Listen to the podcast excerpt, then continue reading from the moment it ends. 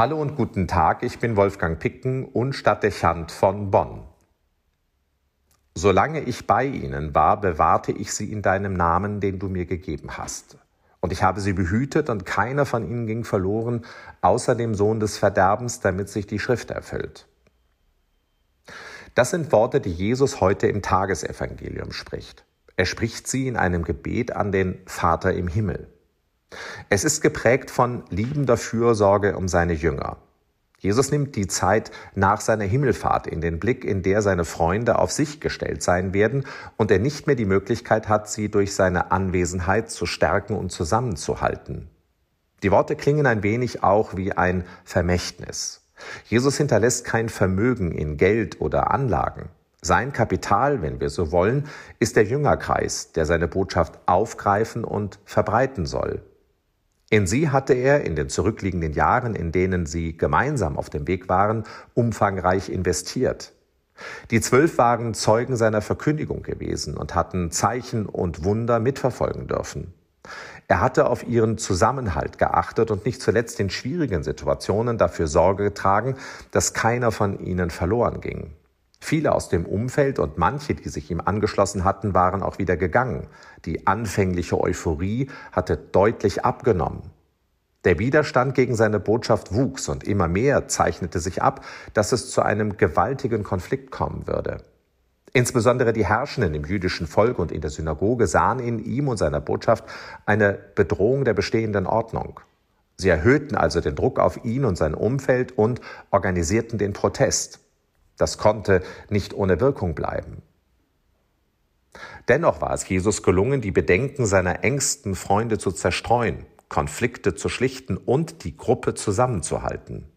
Das dürfte bei der Vielfalt der Charakteren im Jüngerkreis keine einfache Aufgabe gewesen sein. Nicht zuletzt deshalb hebt er es in seinem Gebet eigens hervor.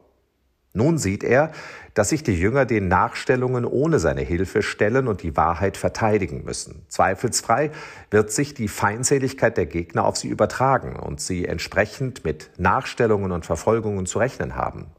So spricht er, ich habe ihnen dein Wort gegeben und die Welt hat sie gehasst, weil sie nicht von der Welt sind, wie auch ich nicht von der Welt bin.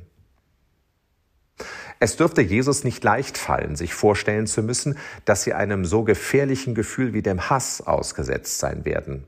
Er ahnt oder weiß, dass sie dieser Konfrontation bleibend ausgesetzt sein werden und dass sie ausnahmslos alle der Verfolgung zum Opfer fallen und als Märtyrer sterben werden. Vor ihnen liegt also ein steiniger und harter Weg.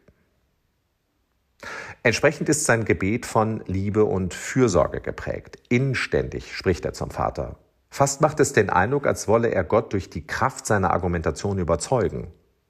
Jesus legt alle Konzentration darauf, die Aufmerksamkeit des Vaters für seine Freunde zu gewinnen. Er bindet sie wie ein Vermächtnis an sein Herz.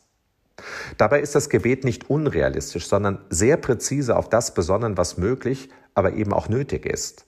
Es hilft wenig, den Jüngern Frieden und Glück zu erbitten angesichts der Realität, die auf sie zukommt.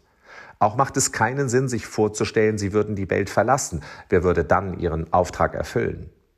Die Bitte ist also, ich bitte nicht, dass du sie aus der Welt nimmst, sondern dass du sie vor dem Bösen bewahrst. Sie sind nicht von der Welt, wie auch ich nicht von der Welt bin. Deshalb heilige sie in der Wahrheit. Dein Wort ist Wahrheit. Es geht Jesus darum, dass seine Jünger gegen allen Widerstand die Wahrheit bewahren. Das heißt, die Treue zur Botschaft, die den Menschen frei macht. Sie sollen die Kraft aufbringen, sich nicht versuchen oder manipulieren zu lassen, um sich den Anfeindungen zu entziehen.